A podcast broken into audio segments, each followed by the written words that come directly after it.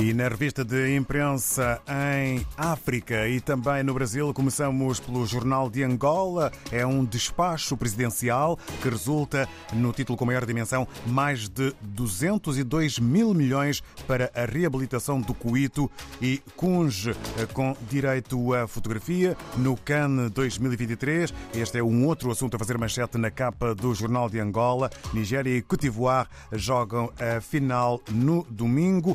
Há ainda ainda uh, título sobre necessidades fisiológicas. Municípios de Luanda pedem balneários em locais de grande concentração. Uh, tudo para ler na capa do Jornal de Angola. Em Moçambique temos o Mediafax, Manique e as promessas da tomada de posse. Novo Edil promete transporte digno e livre de encurtamentos e indisciplina. É o título maior para a capa do jornal moçambicano Mediafax. Avançamos para Cabo Verde. Segundo a agência Infopress, trabalho infantil em Cabo Verde afeta 4,2% das crianças, sendo 2,5% em condições perigosas. É um eh, resultado de um estudo que ganha a dimensão de título. Ainda, embaixador em Espanha observa a evolução da comunidade cabo-verdiana e destaca desafios e oportunidades.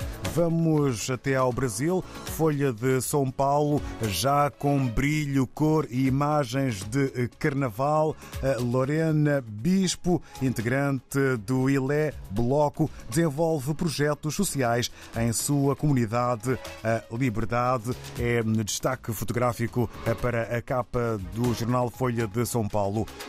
Após dois anos de queda, dívida pública cresce sob Lula 3, endividamento sobe 3 pontos percentuais em 2023 e chega a 74,3% do PIB.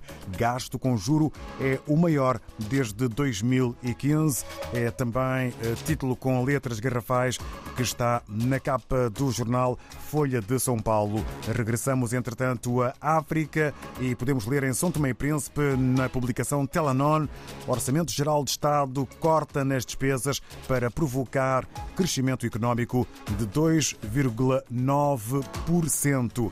E Portugal eleva as capacidades de diagnóstico do cancro do colo do útero. É um título que está ligado à cooperação entre os dois países. Está eh, na eh, publicação Telanon em São Tomé e Príncipe.